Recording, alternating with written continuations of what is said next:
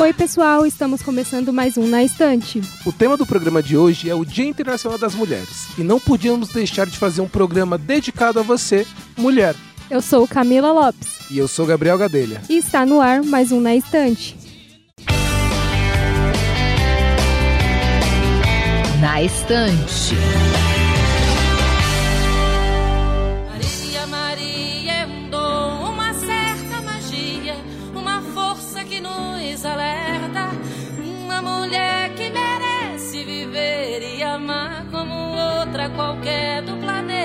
No dia 8 de março é comemorado o Dia Internacional da Mulher. A data celebra as muitas conquistas femininas ao longo dos últimos séculos. Mas também serve como alerta sobre os graves problemas de gêneros, que ainda acontecem em todo o mundo.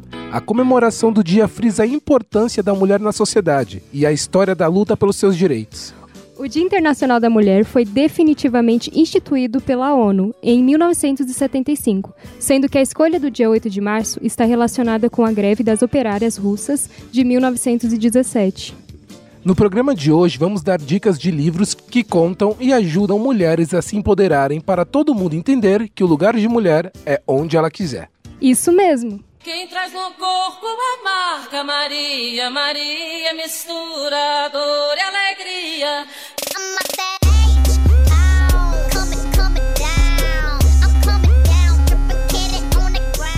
Sejamos todos feministas, de Shimamanda Ngozi Adichie é a nossa primeira indicação. A autora nos ajuda a perceber como o machismo afeta a sociedade por inteiro e como ele está presente até nos mínimos detalhes. O livro usa um discurso simples e didático que mostra a importância do feminismo. A Dite parte de uma experiência pessoal de mulher e nigeriana para mostrar que muito ainda precisa ser feito até chegar à igualdade de gênero. A obra é uma adaptação do discurso feito pela autora em uma palestra que conta com mais de um milhão e meio de visualizações e foi musicado pela diva Beyoncé.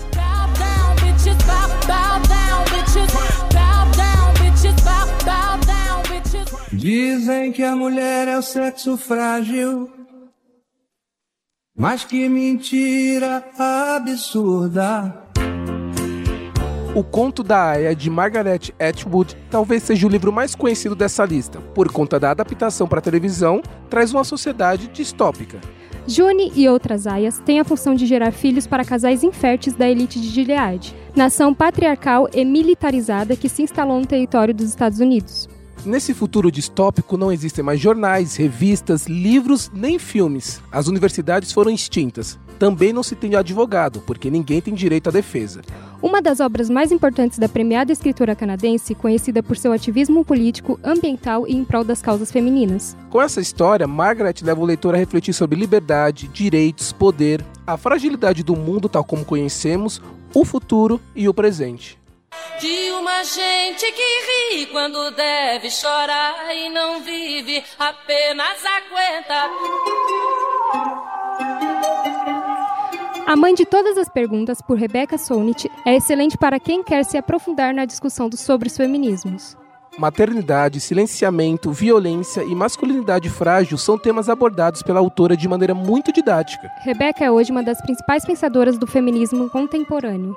Os ensaios da autora devolvem ao tema toda a gravidade que o assunto merece, mas sem abrir mão da poesia e do humor característico de sua escrita.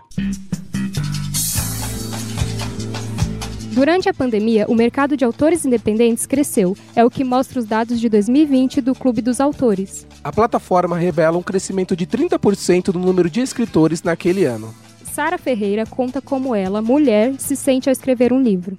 Escrever um livro é sempre um desafio, né? Tanto para homens quanto para mulheres. Mas no caso assim de mulheres, você se sente mais forte, você se sente realizada de você saber que você escreveu um livro, de você ter essa força, esse poder e tá cada vez mais o mercado está se abrindo mais, né? Para as mulheres escreverem serem autoras independentes não é fácil, é muito difícil você ter uma independência nesse mercado editorial tão grande. Mas é maravilhoso. Eu me sinto super bem, tirando os dias de autocrítica, né? De querer sempre melhorar e melhorar e melhorar, de achar que não tá bom e querer melhorar. Mas eu me sinto muito feliz de conseguir concluir livros, mais livros e outros livros, e pensar em escrever outros livros, eu acho maravilhoso. É, e aconselho para quem quiser também escrever, quem está pensando em escrever, para fazer isso, porque é libertador.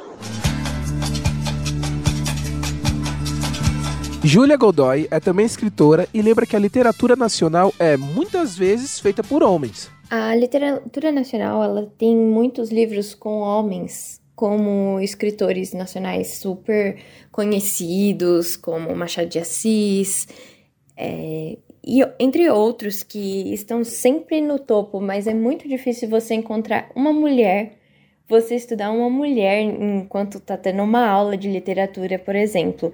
E hoje em dia as coisas estão mudando, porque estão tendo muitas autoras nacionais que são mulheres e elas estão crescendo demais no mercado literário e eu acho isso uma das coisas maravilhosas. A plataforma Clube de Autores, que possui 75 mil livros publicados, observou que as escritoras passaram de 34% do total de autores em 2019 para 44% em abril de 2022. Júlia conta que não teve dificuldades em publicar seu livro.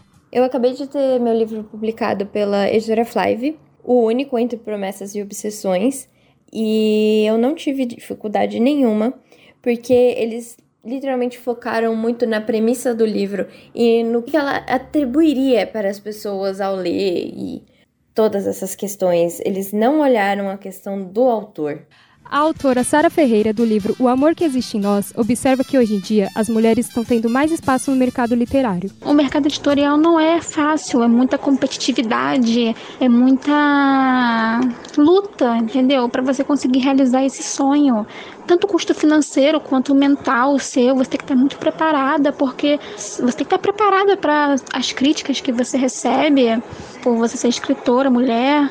Mas hoje em dia eu acho que a gente está quebrando mais barreiras, né? Porque a gente está conquistando espaço, mais espaço até do que os homens, no caso de escrita de livros, porque hoje em dia você consegue ver muito mais mulheres nesse mercado do que homens.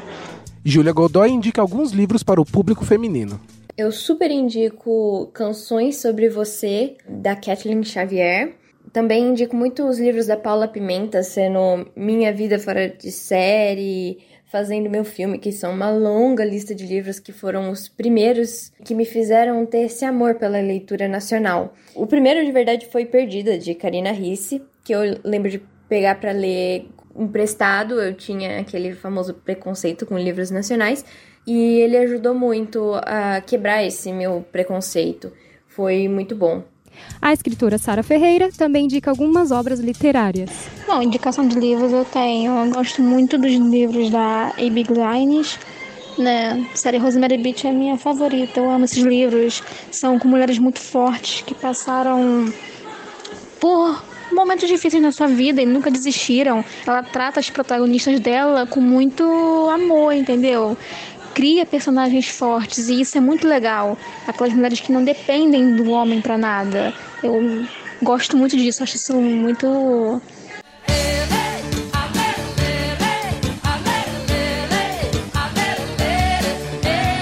O episódio de hoje vai ficando por aqui. Esperamos que tenha gostado e até o próximo programa. O Na Estante é uma produção dos alunos de jornalismo da redação multimídia da Universidade Metodista de São Paulo. Locução e produção por Gabriel Gadelha e Camila Lopes. Trabalhos técnicos por Léo Elgeman. E orientação da professora Filomena Saleme. Até o próximo Na Estante. Tchau!